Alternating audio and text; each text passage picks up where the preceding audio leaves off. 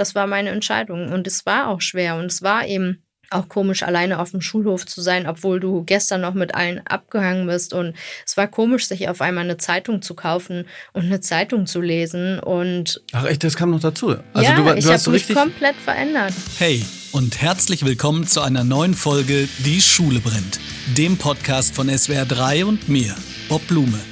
Das deutsche Schul- und Bildungssystem braucht dringend ein Systemupdate. Aber wo fangen wir an? Was ist besonders wichtig? Und was können wir getrost weglassen? Ich bin Bob Blume, Lehrer, Autor und Bildungsinfluencer. Um zu verstehen, welche Brände gelöscht werden müssen, spreche ich hier mit meinen Gästen über ihre eigene Schulzeit. Heute ist Hatice Schmidt zu Gast. Hatice ist Beauty-Bloggerin, Influencerin und vor allem Unternehmerin. Sie erreicht mit ihren Inhalten mehrere hunderttausend FollowerInnen. Hatices Leben war allerdings nicht immer nur Beauty und Glamour. Sie wächst im Berliner Problembezirk Neukölln auf. Ihr Schulalltag ist geprägt von Gewalt, bis ein Moment alles verändert. Hatice, ich freue mich unfassbar, dass du da bist. Wir haben ja ganz, ganz unterschiedliche Leute im Podcast. Am Anfang finde ich es immer ganz prima, wenn ähm, die dich so ein bisschen kennenlernen. Mhm. Wie würdest du beschreiben, wer du bist und was du gerade so machst?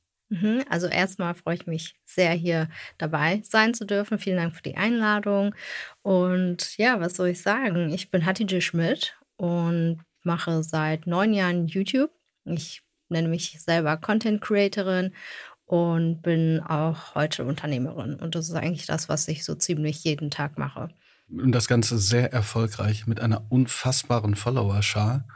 Du bist so bei 700.000 oder Ja, sowas? Über 700.000. Ich müsste jetzt tatsächlich selber auch gucken, aber so, ja, Hat man die Zahlen da noch im Hinterkopf eigentlich? Also wenn du jetzt ähm, was machst, denkst du so, oh, wie das, wie das jetzt genau ankommen wird? Oder bist du, ich sag jetzt mal relativ frei, sagst, hey, heute steht dieses an, jenes und wir gucken mal? Mm, Also ich würde sagen, das Business ist extrem zahlenorientiert.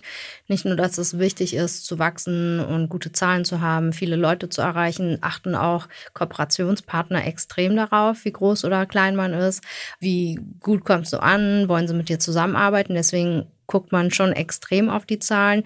Aber bei mir ich habe gelernt, ein bisschen lockerer damit umzugehen, weil ich hatte eine Zeit, wo mich das voll wild gemacht hat. Wenn ich ein Video gepostet habe, innerhalb von 24 Stunden musst du das so und so performen. Und wenn nicht, oh Gott, lag es am Thumbnail, am Titel, ist das Video zu schwach. Heute bin ich da ein bisschen relaxter. Mhm. Für die etwas älteren unter den Zuhörerinnen, das Thumbnail ist quasi das Bild, was man auf YouTube sieht, bevor man draufklickt quasi. Exakt. Kriegst du viel Feedback, dass, dass wie, wie Leute deine Videos finden? Ist, und, und was für ein Feedback ist das? Also ich krieg so eine direkte Reaktion, wenn so ein Video, Foto, was auch immer online geht. Das ist dann oh, voll cool, ich finde dich toll. Oder ne, man kriegt schon extrem viel positives Feedback. Ich meine, neg- negatives gibt es eben auch, aber das überwiegt halt nicht. Und manchmal, wenn ich auf der Straße bin, einkaufen gehe, zur Bank gehe, was auch immer, so die Alltagstätigkeiten, dann kommen auch Leute auf einen zu und sagen, oh, ich finde deine Videos so toll oder die haben mir so durch eine schwierige Zeit geholfen. Und das ist immer so ein Feedback, das tut auf jeden Fall gut. Das finde ich total interessant. Ähm, wieso durch eine schwierige Zeit geholfen zum Beispiel? Also was sind das dann für Videos?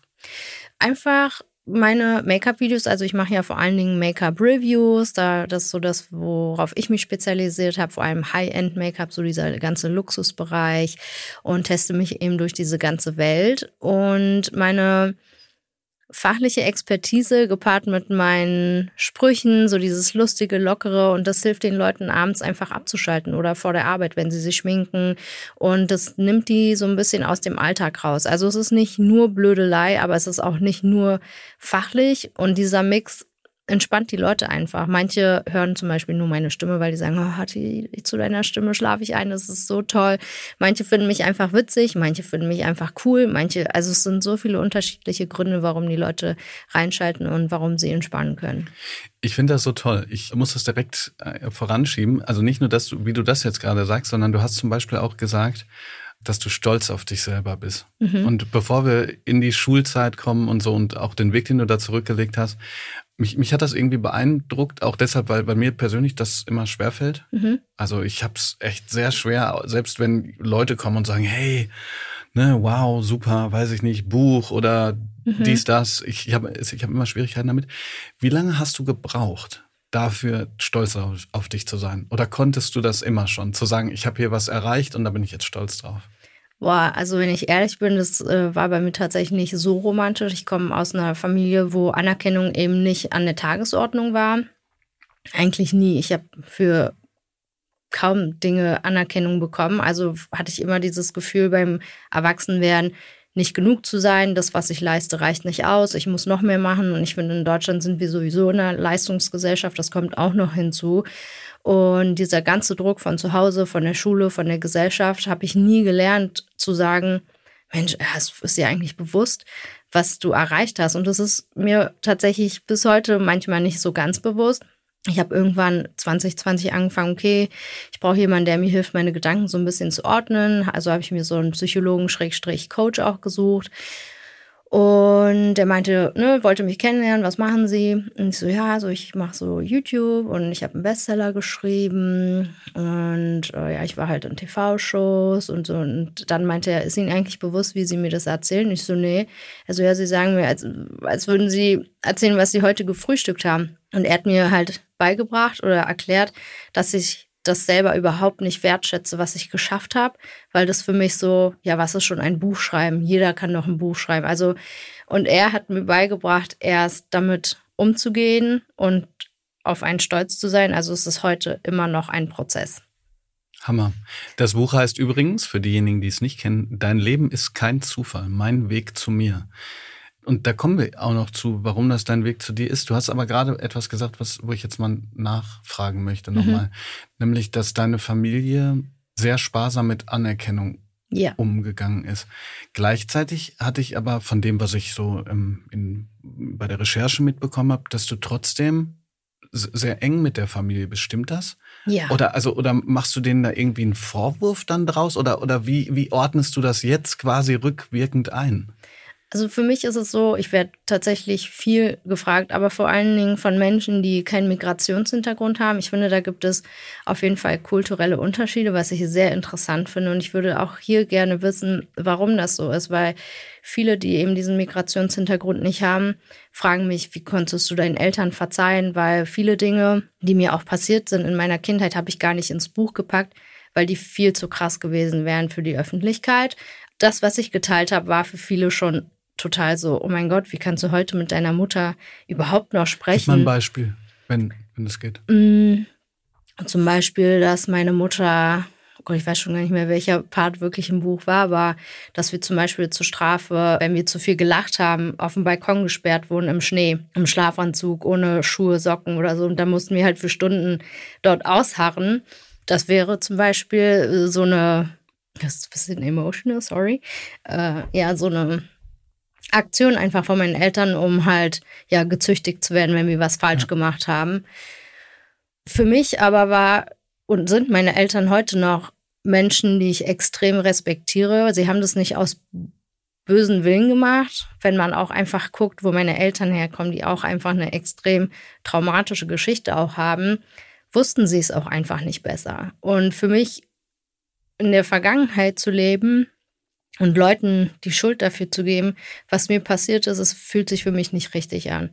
Ich bedanke mich für diese Geschichte. Sie ist ein Teil meiner Geschichte und damit kann ich viel besser abschließen. Und ich, also für mich war das auch nie eine Frage von Verzeihen oder so, sondern für mich ist es mein Leben, mein Part. So war es für mich bestimmt und ich kann daraus nur eine Lehre ziehen. Und das hat mich zu dem Menschen gemacht, der ich heute bin. Ich möchte das gar nicht missen. Es hört sich aus meiner Sicht, also ich, ich will sowas immer nicht bewerten, aber es hört sich einfach so an, als wenn du ein unfassbar großes Herz hast an der Stelle. Vielleicht, ja. Und ich weiß jetzt auch nicht, ob ich das überinterpretiere, aber ich, dein Papa ist in einem YouTube-Video, mhm. glaube ich, mit dir, ne? Ja. Und der platzt ja vor Stolz. Also nur in diesem kleinen Ausschnitt habe ich zumindest gedacht, okay, der, der arme Mann, der platzt gleich, oder? Das ist schon so, oder? Also die Anerkennung kommt jetzt schon. 100 Pro. Also auch meine Eltern haben sich verändert und ich glaube, die Last, die sie heute tragen, durch die Vergangenheit ist viel, viel größer als die Last, die ich heute trage.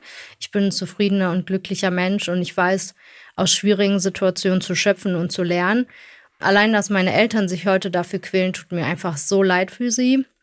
Und diese Anerkennung hat auch gedauert. Auch das war für die ein Prozess, weil gerade für Eltern mit Migrationshintergrund, die wollen das, die kommen ja mit einem Traum her, mit einer Vorstellung. Die wollen, oh, studiere Jura, studiere Medizin, halt diese klassischen Berufe, die man erlernen muss, um zu dieser guten Gesellschaft zu gehören. Und wenn du das nicht erfüllst oder wenn du diesem Traum nicht gerecht werden kannst, sind viele Eltern enttäuscht. Also ich kenne so viele, mein Background ist mit so vielen Menschen, dessen Eltern mal hergekommen sind und viele Eltern haben diese Enttäuschung gehabt. Aber ja, diese Generationen ändern sich auch so ein bisschen und heute sind sie zum größten Teil, glaube ich, sehr, sehr stolz auf ihre Kinder.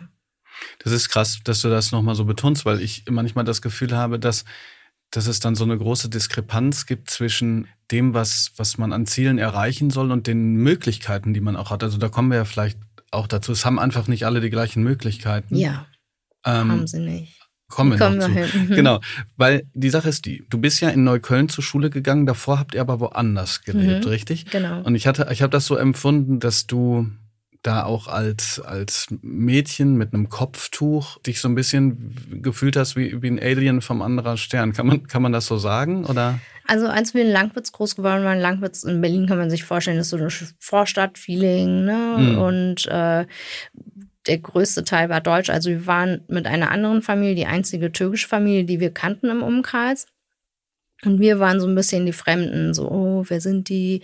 Meine Mutter hat ein Kopftuch getragen, als Kind habe ich kein Kopftuch getragen. Ach, deine Mutter, Entschuldigung. Meine Mama, ja. genau. Später mhm. habe ich dann eins getragen und das war mal so, oh, wer sind die? Was machen die?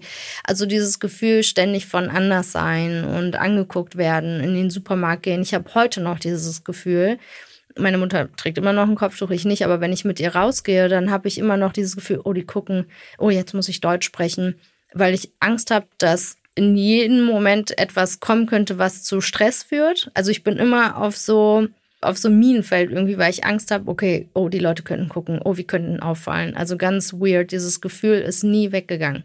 Ich kann das ehrlich gesagt nachvollziehen. Ja. Ja, ja, ich, ich bin im Ruhrgebiet aufgewachsen mhm. und sah damals noch so noch ein bisschen, ja, chinesischer, vietnamesischer oder ich weiß nicht. Also ich habe mhm. ähm, äh, interessante Begegnungen gehabt mit Nazis, muss man mhm. sie, glaube ich, nennen. Also ja. und dieses Gefühl zu haben, so gucken die mich jetzt gerade an, weil ich irgendwie anders aussehe oder so, das ist echt nicht, nicht schön. Aber, aber trotzdem war diese Zeit, bis ihr nach Neukölln gezogen seid, mhm war das eine schöne Zeit trotzdem oder, oder war das Ganze auch schon so, dass das schwierig war für dich? Du bist dann in die Grundschule gegangen. Mhm. Also bist du da, warst du da gut, ich sag jetzt mal, integriert oder?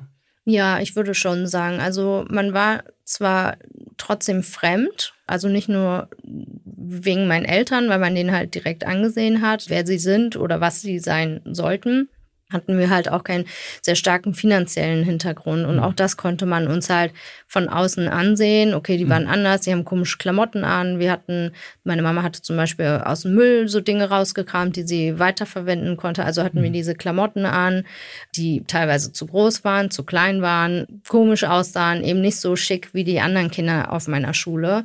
Äh, ich kann mich noch sehr gut an meine Grundschullehrerin erinnern, die mir immer einen Sack Klamotten mitgegeben hat damit wir das in der Familie so aufteilen konnten. Und es waren immer voll die krassen Sachen für uns, so von Esprit und so. Und das Esprit war so eine Marke, boah, mein Gott, Aha. Luxus. Ja, deswegen fielen wir da auf, aber trotzdem war das eine schöne Zeit. Also rückblickend, auch wenn ich meine ganze Schulzeit hasse, war Langwitz trotzdem schön. Ich, ich musste gerade an was denken, aber es war so ein bisschen random Gedanke. Und zwar, mhm. wenn ich bei meiner Oma war und ihr gesagt habt, so morgen besuche ich den und jenen, dann hat die, wollte die mir immer Brote schmieren, mhm. so, weil sie gesagt hat, so, sie weiß halt nicht, ob ich da was kriege. Und ich gesagt, Oma. äh, ne, Im Ruhrgebiet sagt man halt Oma, nicht mhm. Oma. Äh, für die, für die, die das jetzt hier in Süddeutschland hören. Oma, du musst mir keine Brote schmieren, ist, ist alles okay. Ja, ähm, aber, aber was ich eigentlich wissen möchte, ist, hat man sich gegenseitig besucht? Nein, überhaupt nicht. Also meine mhm. Mutter war extrem zurückgelassen und alleine. Also sie mhm. sprach die Sprache kaum. Mein Vater hat wirklich den ganzen Tag gearbeitet und war mit vier Kindern völlig allein gelassen. Was hat er gemacht? Kfz, mhm. genau. Und ja, er war halt damit beschäftigt, die Familie durchzubringen, irgendwas aufzubauen. Und meine Mutter war halt völlig überfordert. Sie wurde eben aus der Türkei hergeholt und äh, gleich für Kinder, neues Land, neue Sprache. Und sie hatte kein Umfeld. Sie war einfach völlig isoliert. Und heute rückblickend war meine Mutter damals schon depressiv. Aber wir mhm. kannten meine Mutter nur so. Mhm. Und deswegen war es normal. Meine Mutter war halt so. Aber heute denke ich mir, mein Gott, hätten wir das gewusst, hätten wir helfen können. Aber wir wussten es eben nicht, weil wir dachten, das ist völlig normal und in unseren Gesellschaftsgruppen, Kulturgruppen, würde ich sagen, sprechen wir über solche Themen nicht oder sprachen über diese Themen nicht, so wie wir heute drüber sprechen würden. Ja, es ist irre. Du bist, äh, ich meine, du hast das ja auch gerade gesagt mit deinem, mit deinem Coach und so. Ich, ich finde das so ein tolles, so eine tolle Veränderung. Meine Mutter ist Therapeutin. Mhm. Das heißt, ich hatte ja, immer cool. ein offenes Verhältnis dazu. Mhm. Zum Beispiel, wenn ist mal eine Neunklässlerin zu mir gekommen, ich glaube, das sage ich jetzt anonym, innerhalb der letzten zehn Jahre. Und die hat gesagt, so, ja, meine Mama will, dass ich zum Psychologen gehe. Und dann kann ich halt ganz offen und frisch mhm. sagen, ja Mensch, prima, mhm. super. Das wird dir bestimmt äh, was bringen. Und dann erzähle ich immer so ein bisschen, um das so zu enttabuisieren, damit es eben nicht so ist. Ne? Ja, also ich komme ja eigentlich aus der Medizin. Ich bin ja eigentlich Krankenschwester. Mhm. Ich bin durch die Ausbildung natürlich auch damit in Berührung gekommen und habe auch auf der Psychiatrie gearbeitet. Und für mich war das so, eigentlich müssten wir kollektiv alle einmal zur Therapie, um da oben aufzuräumen. das ist gar nicht schlimm. Also deswegen ist man nicht plemplem oder verrückt oder was auch immer, sondern das hilft einem manchmal. Also ich bin wirklich hingegangen, um in meinem Kopf einfach aufzuräumen. Also ich habe ich war nicht depressiv oder, oder mir ging schlecht, aber ich konnte meine Gedanken ab einem bestimmten Punkt nicht mehr ordnen und ich wusste ab einem gewissen Punkt nicht mehr, was steht mir jetzt aus meiner Kindheit im Weg und was ist, bin ich heute und ne, ich konnte das einfach nicht mehr gut trennen und das hat mir einfach so geholfen. Das war der beste Schritt überhaupt. Nicht, dass dieser Podcast irgendetwas Politisches ändern könnte, aber hier auch nochmal der Hinweis, wir haben zu wenig Plätze. Es ist teilweise so, dass Jugendliche auch nach Corona, mhm. die natürlich massiv Ängste, Depressionen und so weiter entwickelt das haben, teilweise eine, ein Jahr warten müssen, Wahnsinn. bis zu einem Platz bekommen. Also hier nochmal ähm, gut, dass wir auf dieses Thema gekommen sind. Dann zieht ihr um. Mhm. Nach Neukölln. Ja. Kannst du dich, kannst du dich erinnern, sozusagen an so ein prägendes Erlebnis, dass du gedacht hast, ähm, boah, fuck, wo sind wir denn hier gelandet? Und das sage ich sozusagen mit allem nötigen Respekt, weil ich weiß, dass du gesagt hast, du bist in Neukölln, ist trotzdem deine Heimat. Also du kannst ja nicht davon ja. lassen, aber kannst du dich erinnern, dass du so dachtest so, nee. Du, das denke ich heute noch. okay. Ich habe mir mein Office in Neukölln und ich denke mir jeden Tag, wenn ich da reinfahre, denke ich mir so, Alter, wolltest du wirklich zurück? Also was in Teufels Namen hat dich dazu gebracht? Aber am Ende ist es etwas, was in dir steckt. Du kriegst das nicht raus. Also mhm. fernab, eine Zuschauerin hat mal als äh, Kommentar zu mir geschrieben, es sollte beleidigend sein, du bist ein Ghetto-Kind und bleibst ein Ghetto-Kind.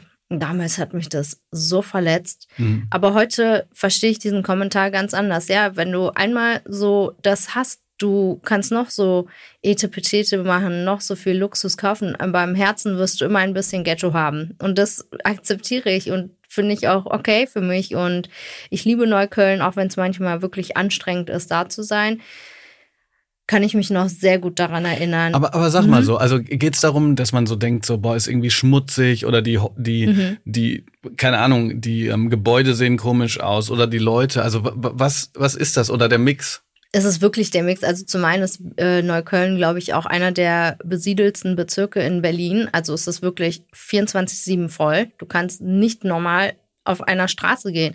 Und manchmal, wenn ich zu meinen Eltern laufe, ist vom Office nur so ein Kilometer, dann kommst du fix und fertig an und könntest schon deinen Therapeuten anrufen, weil du dir denkst, so was habe ich gerade in diesen einem Kilometer alles schon erlebt. Die Leute machen keinen Platz und die sind super rough, die schuckeln nicht an, es ist extrem laut, die schreien von der einen Straßenseite auf die andere und spucken vor deine Füße. Also es ist so wirklich dieser Mix mittlerweile von allem, so diese Lautstärke, dieser Dreck, dieses Crowded, irgendwie ist es wirklich irre und das hat sich einfach nicht verändert.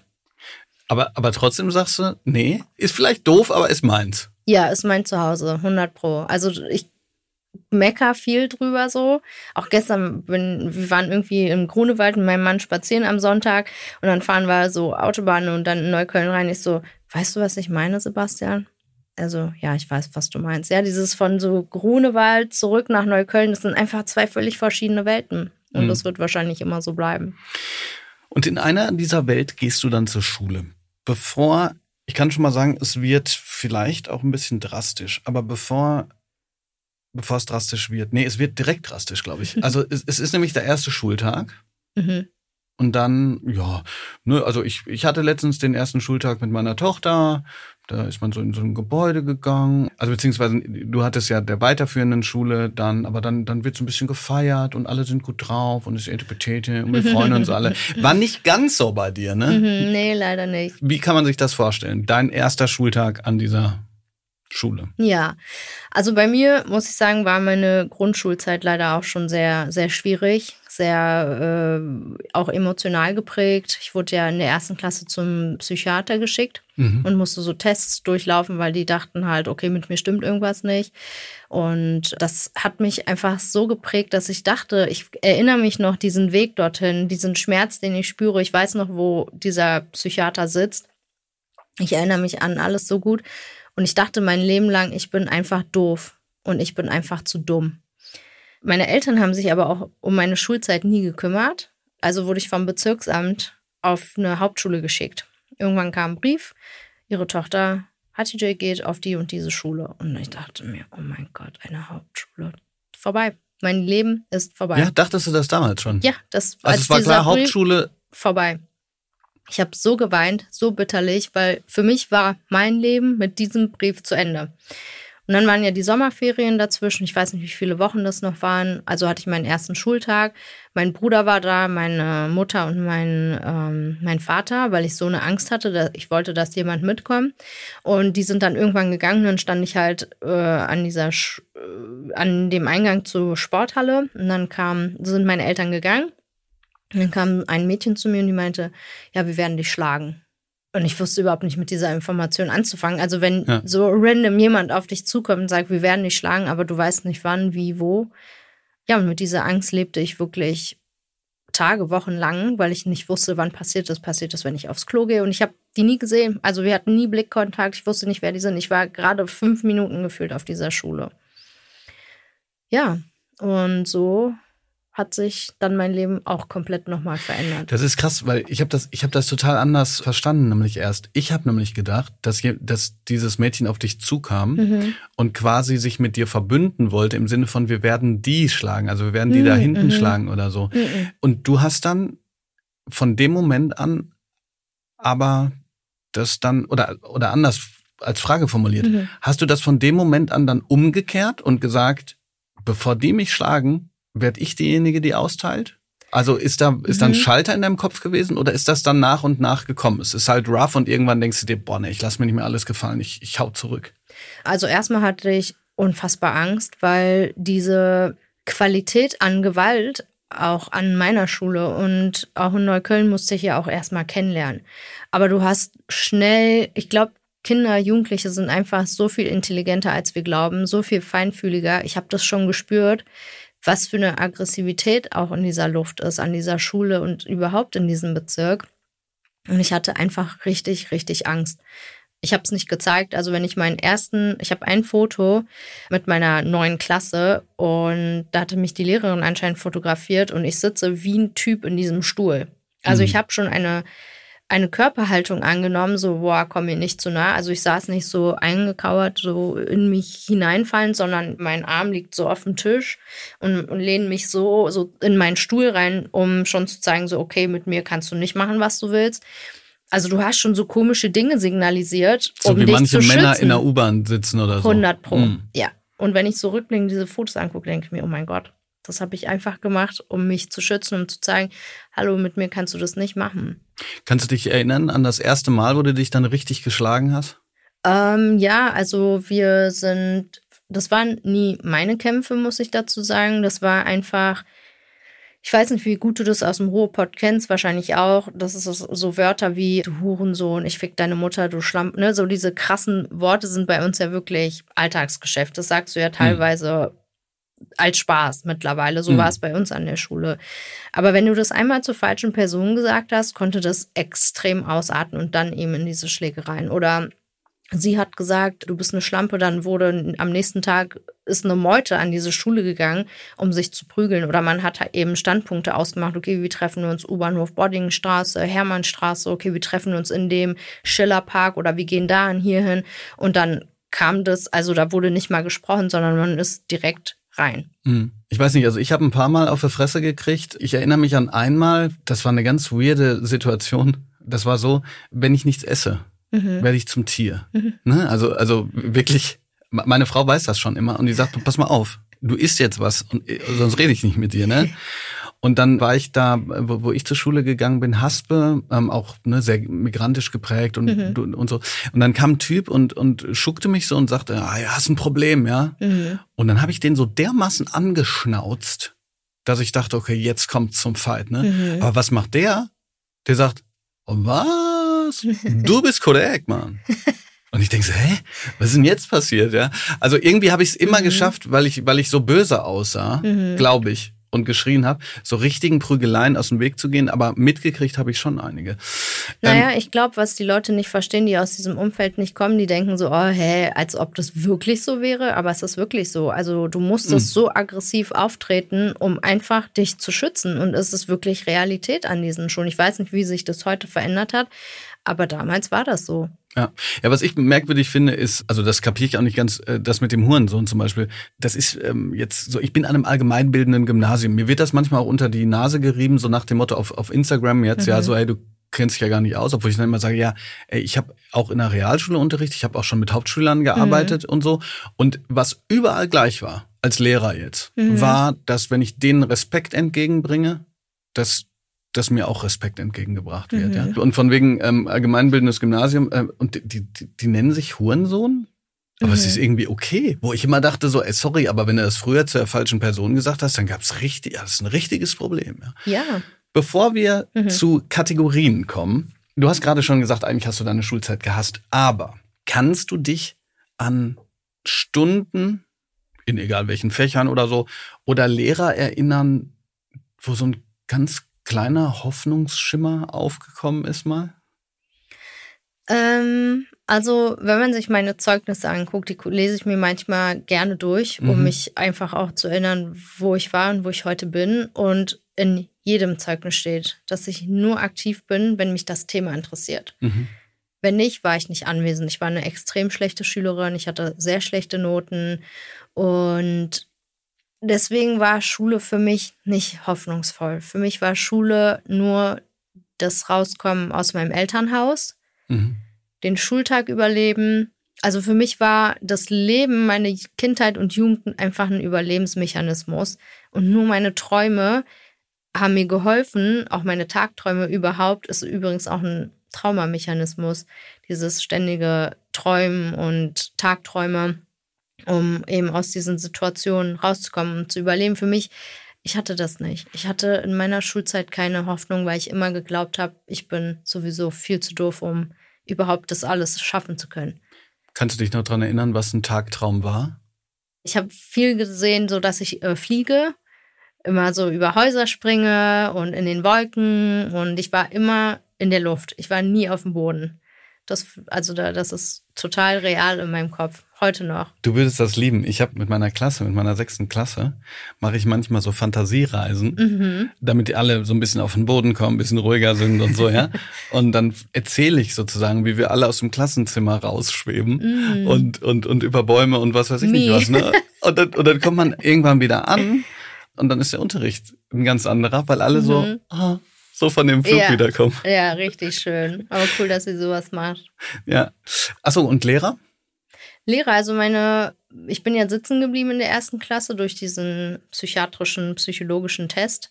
Mhm. Äh, und es hieß, ich bin zu verspielt für mein Alter in der ersten Klasse, also musste ich die erste Klasse wiederholen. Und dann hatte ich eine andere Lehrerin und das war die, die uns auch immer Klamotten geschenkt hat. Und sie war wirklich sehr gütig, muss ich sagen. Also sie konnte mich zwar schulisch nicht so unter, also sie konnte ja nur fair benoten und ich war einfach schlecht war sie trotzdem irgendwie gütig zu mir. Und meine Hauptschulklassenlehrerin, die war zwar manchmal sneaky so, ne, die kam dann, ich komme dann halt aus der Schule, dann sitzt sie bei meinem Vater in der Werkstatt und sagt, ihre Tochter braucht eine Brille. Und meine Eltern schleppen mich zum Optiker, ich krieg eine Brille. Ich habe sie gehasst dafür. Ich wollte ja keine Brille, weil mhm. du weißt, so, so Gangster tragen keine Brille. Mäßig dachte mhm. ich in der siebten mhm. Klasse.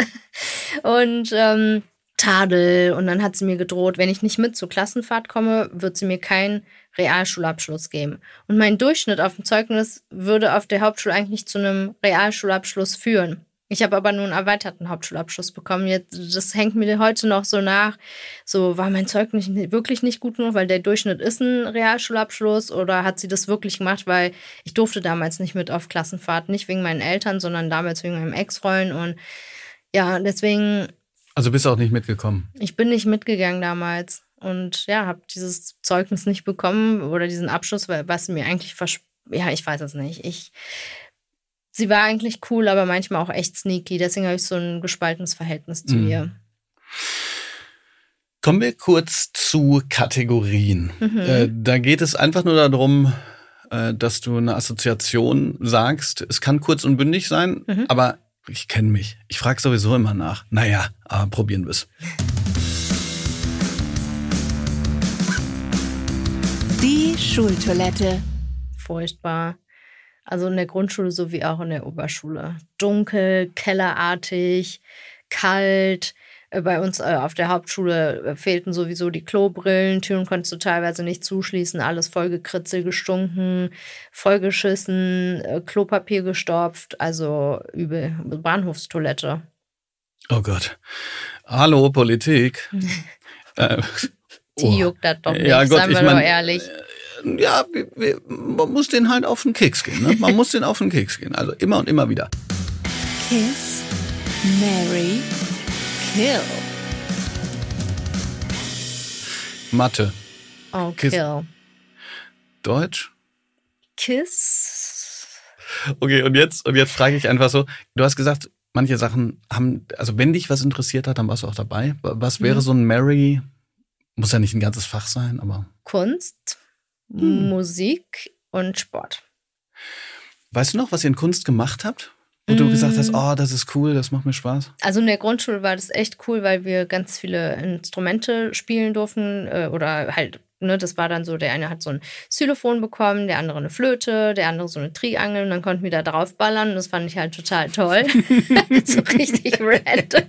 Aber das fand ich ganz toll. Ja. Und in der Oberschule haben wir sehr viel aus der Rap-Szene nachgesungen. Also wir haben dann immer die Texte bekommen und oh, dann was, von was? Tupac, Changes, mein Lieblingslied heute noch, Coolio, Bushido, ja, weil das war halt unsere Musik und die Lehrerin, die Musik gemacht hat, hat einfach das mit uns mitgelebt. Ne? Sie hat es dann aufgedreht, wir haben die Texte bekommen, dann durften wir das alles nachsingen. Und das fand ich auch cool. Coolio hat in diesem Podcast schon mal eine Rolle gespielt. Und zwar in Bezug auf Gangsters Paradise. Und damals habe ich schon gesagt, ich habe darauf Freestyle-Rappen gelernt. Oh, Aber das cool. mache ich jetzt nicht. Aber er ist gestorben. Rest in Peace. Ich weiß, ja. Ja, ja, ja ist echt bitter. War äh, eine tolle Sache. Ich kann das so nachvollziehen. Ich mache das auch. Ich habe schon ähm, Rap-Texte dann quasi analysieren ja, lassen. cool. Also so, aber unterschiedliche. Damals noch ein bisschen, also manches, bei manchem ist es ja auch schwierig so. Ne? Also zum Beispiel, weiß nicht, Kollege oder so mhm. interpretieren zu lassen. Da könnte dann der eine oder andere Elternbrief kommen. Bei Casper ah, ja, ging es okay, kann ich verstehen. Ne, mhm. bei, ich persönlich würde sagen, wenn es ähm, vielleicht ist Kollege jetzt ein falsches Beispiel, mhm. weil, weil da einige Dinge drin sind, die ich halt unabhängig von, von, von Sexismus und so weiter mhm. nicht in Ordnung finde. Aber manchmal muss man auch sagen, ey, guck mal, äh, jedes Kind, das TikTok hat, wird schlimmere Sachen sehen. Das ist doch besser, wenn man das dann halt mal interpretiert oder nicht interpretiert im Sinne von, ihr interpretiert das jetzt so, wie ich denke, sondern wir mhm. sprechen mhm. mal darüber, was heißt denn das eigentlich so? Was, was wird damit richtig. ausgedrückt? Ja, so, ja, ich bin da voll dafür, sage ich meiner Schwester auch, die drei kleine Kinder im TikTok-Alter. Und sie cringet das halt voll aus, nur ne, diese ganzen Tänze. Und ich meinte, hier, du guck doch, was sie machen. Vielleicht tanzt du so einen Tanz mal mit. Und so, wenn wir jetzt auf mhm. das Beispiel Kollega kommen, ich unterschreibe auch nicht alles, was der sagt. Zu unserer Zeit wäre er, würden wir sagen, stabil. Ja, wir würden das voll feiern. Aber wenn diese Leute darüber gesungen haben, dann haben wir das ja auch in dieser Art und Weise nicht ausgelebt. Manchmal ist es so ein Sprachrohr. Und ich glaube, wenn man das als Elternteil, wie du schon sagst, so ein bisschen bespricht, legen sich diese Texte vielleicht auch ein bisschen für ein. Ja, absolut.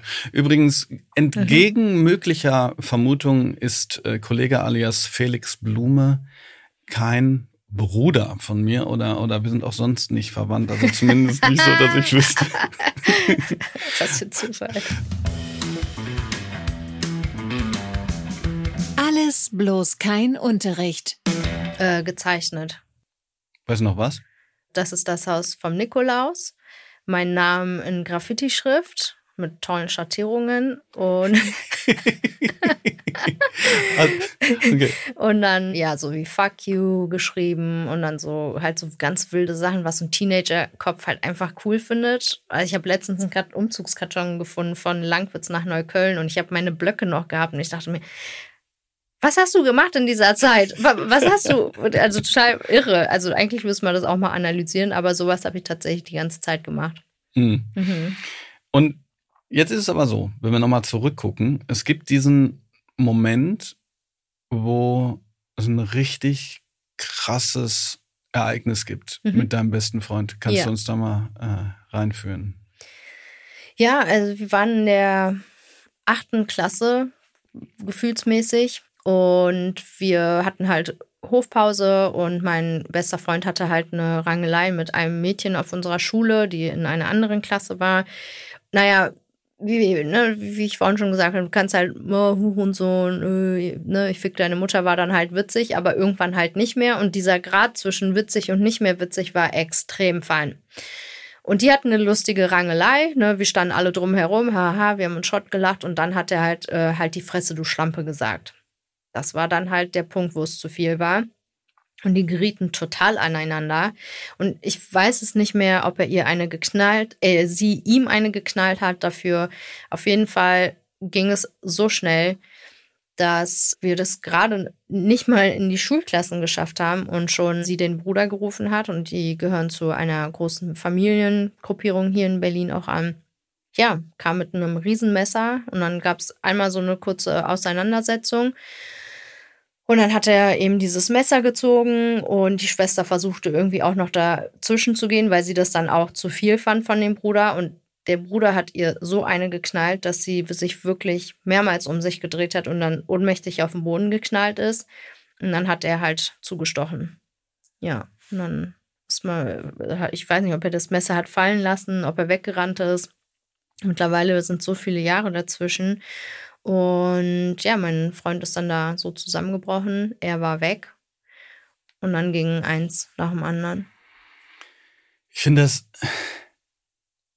natürlich auch in der Drastik und so, ich finde das immer so, so schwer nachvollziehbar, dass auch jemand aus so einem verletzten Ehrgefühl raus e-, erstens sowas tut, ja, aber dann gleichzeitig sozusagen auch noch die verletzt oder bestraft, die ihn ja eigentlich gerufen hat. Ne? Mhm. Ne? Also es ist, ähm, ist irre. Und hatte das einen direkten Eindruck auf dich? Also jetzt mal unabhängig mhm. davon, dass das bestimmt ein traumatisches ja. Erlebnis war, aber so, dass du gesagt hast, so, nee, das kann doch nicht, das kann doch nicht so weitergehen. Mhm. Also fernab davon, dass man sowas halt ständig im Fernsehen sieht, in Filmen und so, ist es so, boah, cool und so, ja, Gangster, ne, so wie man, wie so ein jugendlicher Kopf halt manchmal auch denkt. Aber wenn es wirklich in echt passiert vor deinen Augen, dann ist es wirklich eine ganz andere Qualität an Gewalt. Und dann ist es auch echt. Und dann ist es nicht mehr so cool und so witzig. Ja, und das hat mich, also fernab davon, dass ich für mich nicht so viele Hoffnungen hatte, wusste ich, dass ich hier jetzt aufhöre. Also ich wollte nicht mehr mit diesen Gruppen sein. Ich wollte diese Aggressivität nicht mehr und habe mich dann komplett aus dieser Gruppe aus allem herausgezogen. Aber das muss doch wahnsinnig, also auch, auch schmerzhaft gewesen sein oder nicht oder also schmerzhaft im Sinne von sich so zu isolieren und plötzlich weil weil egal ob man Leute schlägt oder nicht man gehört ja irgendwo dazu mhm. und plötzlich gehörst du nicht mehr dazu oder ja ich habe mich dafür entschieden ich wollte da nicht mehr dazu gehören. Also zum einen war nicht nur mein Elternhaus extrem gewaltgeprägt, wirklich extrem. Für mich war diese Messerstecherei zwar schlimm, aber sie hat mich nicht geprägt im Sinne von, ich kannte diese Gewalt. Das war mein mhm. Alltag. Für mich war das so, ja, scheiße. Und für mich ist es jetzt einfach zu krass und ich möchte mein Leben jetzt auch verändern. Ich möchte damit nicht mehr in Verbindung gebracht werden. Das war meine Entscheidung und es war auch schwer und es war eben auch komisch, alleine auf dem Schulhof zu sein, obwohl du gestern noch mit allen abgehangen bist. Und es war komisch, sich auf einmal eine Zeitung zu kaufen und eine Zeitung zu lesen. Und Ach echt, das kam noch dazu. Also ja, du, du ich habe mich komplett verändert. Ich habe dieser Tag hat am nächsten Tag alles für mich verändert, aber ich habe mich dafür entschieden, ganz bewusst. Und, und mit der Zeitung auch im Sinne von, du willst jetzt du willst jetzt mehr verstehen oder? Ja, ich wollte verstehen. Ich wollte, ich dachte, wenn ich lese, dass das der Ausweg ist. Und ich fing wirklich an mit einer BZ-Zeitung, Bild-Zeitung. Ich habe mich dann hochgearbeitet zu anderen Zeitungen und die noch besser sind und ne, viel intellektueller. Und ja, für mich war das, oder ich habe geglaubt, wenn ich ein Teil dessen bin oder anfange etwas zu konsumieren, was die andere Gesellschaft konsumiert, dass das mein Weg nach draußen ist. Und traf das zu? Das traf zu. Auf einmal habe ich gemerkt, so, boah, Politik interessiert mich, weil ich war sehr politik engagiert, gerade durch den Krieg in den 2000ern, die ja stattfanden und ja, Moment, boah, ich bin voll fit und so. In Geschichte war ich immer gut, hatte immer Einsen und so. Und ja, dann hat mir Zeitungen lesen auch voll Spaß gemacht. Und dann habe ich mir Bücher über Politik gekauft. Ich habe Machiavelli gelesen. Ich habe Osama Bin Ladens Biografie gelesen. Also so richtig random Stuff. Aber das hat dann, oh mein Gott, das macht voll Spaß. Und hatte, ja. Mich freut das auf eine Art, äh, sowas zu hören manchmal, weil ich bin ja Geschichtslehrer auch, ne? Mhm. Auch Deutsch und Englisch, also die, die ganzen Korrekturfächer. Also wenn jemand sagt, hier Lehrer haben so viele Ferien, dann sage ich immer, ja, falsche Fächerkombination. Aber ich nehme immer total viel Zeit, um Schülerinnen und Schüler, die die so sagen, ja, Geschichte, so braucht mhm. braucht man halt nicht, ja, um, um die so ins Boot zu holen und zu sagen, guck mal, man braucht es nicht direkt im Sinne von, es ist halt keine Anlageberatung. Mhm. Ja, dadurch kannst du nicht besser Aktien investieren und du ja, weißt auch verstehe. nicht, äh, wie du im Edeka einkaufst. Aber, aber so dieses, dieses Bescheidwissen, das ist schon gut, um, um äh, in der Gesellschaft, mhm. ja, um sich als Teil der Gesellschaft auch zu fühlen. Ne? Absolut. Also ich finde, wir sollten zwar nicht in der Vergangenheit leben, aber ich finde es sehr wichtig, dass wir uns dessen bewusst sind, wo Geschichte herkommt, wo wir herkommen, wo unsere Vorfahren herkommen, äh, wie dieses Land erbaut wurde und so. Man muss ja nicht jedes Detail wissen. Ich weiß auch nicht alles und vieles mhm. habe ich auch vergessen. Aber ich glaube, so ein Grundwissen in Geschichte sollte für einen wichtig sein. Mhm. Also du brauchst jetzt nicht der krasse heftigste Historiker werden, aber schon so gewisse Punkte, die wichtig sind, sollten Kids auf jeden mhm. Fall lernen. Ich weiß ja alles, ne? Geil. Ich wünschte, ich hätte das auch. Gerade ja. Geschichte finde ich so spannend. ich finde, ich, find, ich weiß nicht alles. Und ich finde als Lehrer übrigens auch, äh, ist es immer total wichtig, an der Stelle dann zu sagen, wenn man was nicht weiß. Ja, das stimmt. Ne, weil, weil, ganz ehrlich, ich meine, auch Geschichte ist ja ein Fass ohne Boden. Also, absolut. Ähm, es war lustig, als ich studiert habe, kamen ab und zu mal so etwas ältere Damen und Herren in den, in den Vorlesesaal das waren einfach Leute, die haben dann mitstudiert, also die konnten halt frei rein, die waren halt schon 80 oder so. Und das cool. waren so krasse Nerds, und die haben dann gefragt, so, na, aber war es nicht so, dass Sergeant Ferdinand äh, der Dritte im zweiten Abschnitt dieses Krieges auf dem zweiten Hügel stand? So, oh nicht dazu, Alter. God. Okay. No one aber, cares. Aber, aber ist natürlich schön, dass man sich, äh, dass man sich was, was aussucht, so, ne?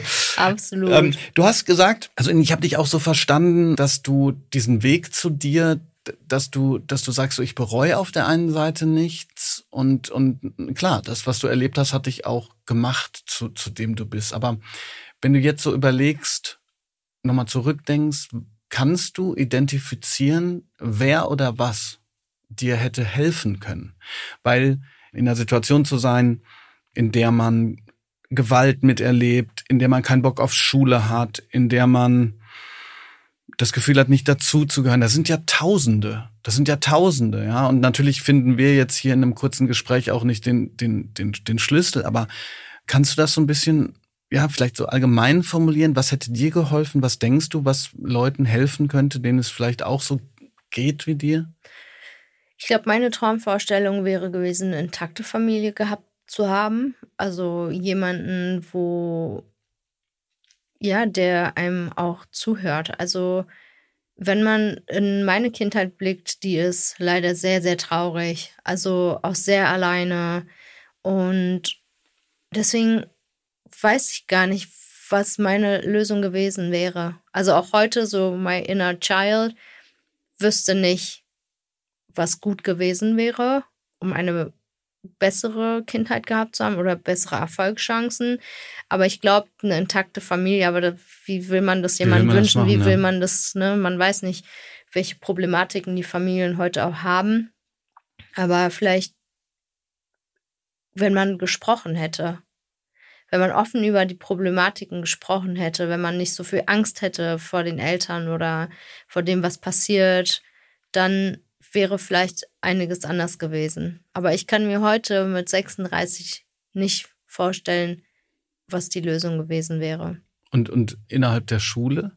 Also gab es da, also du hast ja von zwei Lehrkräften auch gesprochen, die, ähm, ja, du hast gesagt, ne, sneaky, aber irgendwie auch, ich habe jetzt schon so gedacht, dass äh, auch wenn ich diese Erpressungsmethode im Sinne von du fährst mit auf Klassenfahrt, sonst kriegst du das nicht, finde ich ein bisschen schwierig. Mhm. Aber ich konnte mir zumindest vorstellen, dass dahinter der Gedanke war, dass du Teil bleibst, so dieser, dieses Ganze. Ne? Absolut. Aber hätte da noch mehr kommen müssen? Vielleicht auch von anderen Lehrkräften oder irgendwas in der Schule? Oder sagst du, nee, eigentlich war vieles von dem, über was du gesprochen hast, eben, ja, Familie. Es ist sehr schwer. Ich merke das heute auch, in Familien durchzudringen, vor allem als Lehrer mit Familien, äh, mit, mit, mit Migrationshintergrund, weil man diese Dynamiken nicht kennt. Man weiß nicht, wie so eine Dynamik in dieser Familie stattfindet. Und ich glaube, für eine außenstehende Lehrerin, die teilweise ja auch zwischen die Fronten kommen mit den Familien, mit den Eltern, mit den Geschwistern, ist es tatsächlich nicht so, ach, ich gehe mal zu Ahmeds äh, Familie und guck mal, was da schief läuft. Die würden dir das auch gar nicht sagen. Für die ist es wie so ein Ehrenkodex. Das ist nichts, wo man so, ah, heute gehe ich mal zu Marie und sage, die äh, war heute ganz schön laut im Unterricht. Das würde teilweise überhaupt nicht ankommen. Und selbst wenn es bei den Eltern ankommt, die Wahrscheinlichkeit, dass danach Gewalt zu Hause passiert, ist einfach extrem hoch. Also ich glaube, was helfen kann, ist, wenn man das Gefühl hat, dass man ein Kind in der Klasse hat, was vielleicht keinen gesunden Background hat, diesem Kind ein Ohr zu schenken. Nicht direkt fragen, aber wie geht es dir heute? Wie war dein Tag gestern? Also einfach das Gefühl geben, ich bin für dich diesen Moment hier, für diesen Zeitraum und ich höre dir gerne zu, die Kapazitäten, die man hat. Ich glaube, das kann diesem Kind schon viel Sicherheit geben. Amen. Also im Sinne von, du rennst so offene Türen bei mir ein. Ich habe das Gefühl, dass das Schule viel mehr auf diesen sozialen Aspekt noch achten müsste. Sehr. Der, der Soziologe Aladin Elmar Falani, Ach, den kenne ich, mit dem bin ich auch in Kontakt. Ja, super Typ. Ja. Super Typ. Mhm. Ähm, der hat ein ganz tolles Buch geschrieben, äh, Mythos Bildung. Ja. Und der hat mir, also ich habe mich ein bisschen geärgert, dass ich sein Buch nicht vor meinem gelesen habe, weil sonst hätte ich den viel zitiert. Ähm, aber der hat ähm, auch noch mal so auf die Rolle von Schulen verwiesen als Ort der der, das hört sich jetzt ein bisschen komisch an, aber als Ort der Gleichmachung. Mhm. Die ist nicht gerecht. Also Schule ist nicht gerecht, einfach auch deshalb, weil sie nicht alles gerecht machen kann, was an unterschiedlichen Hintergründen Absolut. passiert. Aber es ist der Ort, wo am meisten Gleichheit besteht. Mhm. Ähm, und das merkt man auch, weil zum Beispiel in den Sommerferien, ja, gut bürgerliche Familie den Kindern halt Kulturzugänge schaffen, ins Mhm. Museum gehen. Also mit anderen Worten, die lernen weiter. Ja. Und, und andere Familien, die das nicht schaffen, die vielleicht nicht die finanziellen Möglichkeiten haben, da lernen die Kinder nicht weiter. Das heißt, jedes Mal Mhm. sind sechs Wochen dann plötzlich wieder so ein Un Unterschied, ja. Und den Ja. muss man dann wieder wieder aufrollen. Mhm. Und das schafft man natürlich ganz schwer, den, diesen Unterschied wieder, wieder aufzurollen, wenn man als Lehrkraft nicht Interesse hat, das zu tun. Und vor allen Dingen auch keine Zeit, sondern sagt so, Mhm. ja, wir müssen jetzt halt mit dem Stoff durch. Ne? Ja. Bei mir hängt da so viel dran und deshalb erzähle ich gerade, weil ich so denke, das ist so, ein- auch so ein Problem, was ich sehe an Noten oder so. Weil ich sage jetzt mal nur so als, als Beispiel, die, die, die Hati, die eine 3 plus kriegt, aber sich so dafür angestrengt hat, dass es dasselbe wäre wie äh, Gabriele, ja, Mhm. die eine 1 plus kriegt, da- das wird damit gar nicht ausgesagt, so, ja, Nein. sondern alle, es wird so getan, als haben alle die gleichen Chancen. Mhm. Aber es haben einfach nicht alle die Nein. gleichen Chancen. Und das ist eine Wahrheit, die wir vielleicht alle noch lernen müssen. Aber ja, ich denke, dass die Lehrer eben nicht aufräumen können, was zu Hause passiert. Aber wir in der Politik Dinge verändern müssen, damit Lehrer die Zeit bekommen, um gewisse Dinge vielleicht nicht einzurenken, aber vielleicht mit einem Ohr dabei sein zu können. Weil wir können nicht sagen, ja, also die Lehrer müssen jetzt mein Kind erziehen. Das ist keine Erziehungsstätte in diesem Sinne. Ich glaube, viele haben auch eine falsche Vorstellung, was ein Lehrer machen soll. Aber wir müssen entlasten, dass einfach besser aufgefangen wird. Und wenn der Politik nicht bewusst ist, die Wichtigkeit an Schule, Kindern und Jugend, dann sind wir verloren. Das ist einfach so. Ja, das ist auch etwas, was ich ehrlich gesagt nicht ver ver ver verstehe. Weil ähm, ich, ich glaube, die Relevanz von guter Bildung, die kann man gar nicht hoch genug hängen eigentlich. Absolut. Ja. Aber man hat nicht das Gefühl, dass, dass da genug getan wird. Nein, leider nicht. Vielleicht zum Abschluss, ähm, wenn, wenn du so an, an deine Schulzeit denkst und daran, wie es gelaufen ist und so, gibt es etwas, was du Kindern und Jugendlichen, die in der Situation sind? Also wir haben jetzt ja schon den Lehrern, wir, mhm. wir haben im Prinzip den Lehrern schon gesagt, ähm, hört, hört hin, ja, seid, seid aufmerksam. Wir haben gesagt, politisch, das ist klar. Ich meine, ich gehe dem einen oder anderen also sowieso, glaube ich, schon ziemlich auf den Zwirn und gebe mir redlich Mühe. Gibt es auch etwas, was du, was du vielleicht zu Kindern und Jugendlichen dann noch mit auf den Weg geben würdest? Oder? Mhm. Also ich habe nicht so cheesy ja, Quotes, ja, weißt du, wie ich meine? Ja, logisch, ja, logisch. Aber was ich wünschte für mich, was ich, ja, was ich nicht wusste, nicht wissen konnte, ist, dass alles gut wird alles wird gut und deine Zeit kommt. Es mag vielleicht nicht die Schulzeit sein oder es mag vielleicht nicht das sein oder es mag sich nicht richtig anfühlen, aber deine Zeit kommt und der Glaube an sich selber, die Liebe für sich selber kann dir nicht Mama geben, nicht Papa geben, nicht Freunde, nicht die falschen Freunde, kein nix, außer zu lernen, dass ich extrem wichtig bin. Und ich glaube, das ist super wichtig, gerade in der heutigen Zeit in sich hören, mit sich beschäftigt sein, was will ich, was tut mir gut, was nicht und dass alles gut wird, äh, hätte ich sehr gerne früher gewusst. Ich finde das den besten Abschluss, den man sich denken kann. Wir sind damit eingestiegen, dass ich beeindruckt davon bin, wie du gesagt hast, dass du stolz auf dich bist. Ja. Jetzt sagst du es den anderen auch. Es wird alles gut. Seid auch mal stolz auf euch, hört in euch rein. Voll. Vielen, vielen Dank, dass du da warst. Danke auch. Es hat mir sehr, sehr viel Spaß gemacht. Ebenso. Vielen Dank fürs Zuhören. Ich hoffe, die Folge hat euch gefallen. Weiter diskutieren könnt ihr auf meinem Instagram-Kanal @netzlehrer oder auf Twitter @blume_bob. Die Schule brennt ist eine Produktion von Auf die Ohren, exklusiv für SWR 3.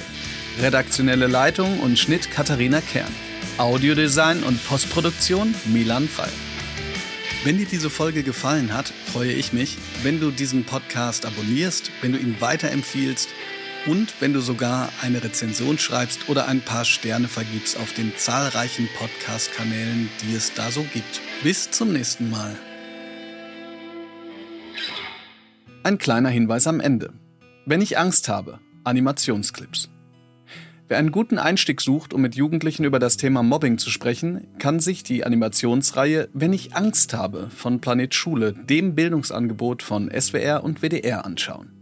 Darin geht es zum Beispiel um die Geschichte von Jasmine, die rassistisch gemobbt und isoliert wird und schließlich über die Erlebnisse und Gedanken öffentlich schreibt. Die Reihe und weitere Filme zum Thema gibt es auf planet-schule.de oder direkt in den Show Notes.